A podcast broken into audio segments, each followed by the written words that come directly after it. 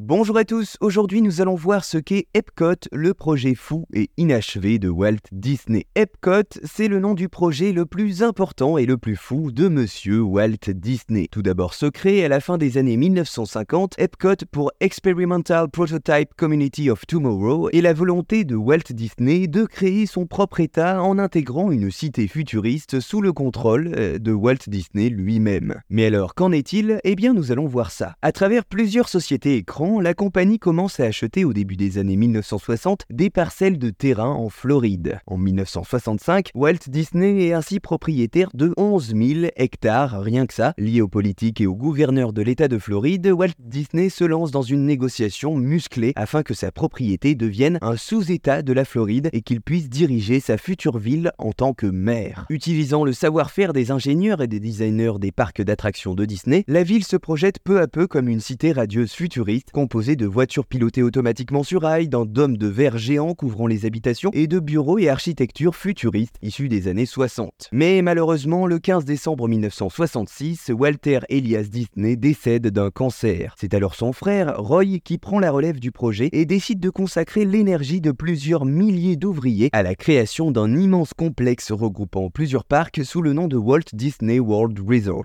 À partir de 1971, différents parcs et hôtels ouvrent leurs portes et c'est le 1er octobre 1982 que le parc Epcot est inauguré, conservant une empreinte futuriste en intégrant notamment un parc d'exposition technologique sous le nom de Future World. Voilà, vous savez maintenant ce qu'est Epcot, le projet fou et partiellement inachevé de Walt Disney.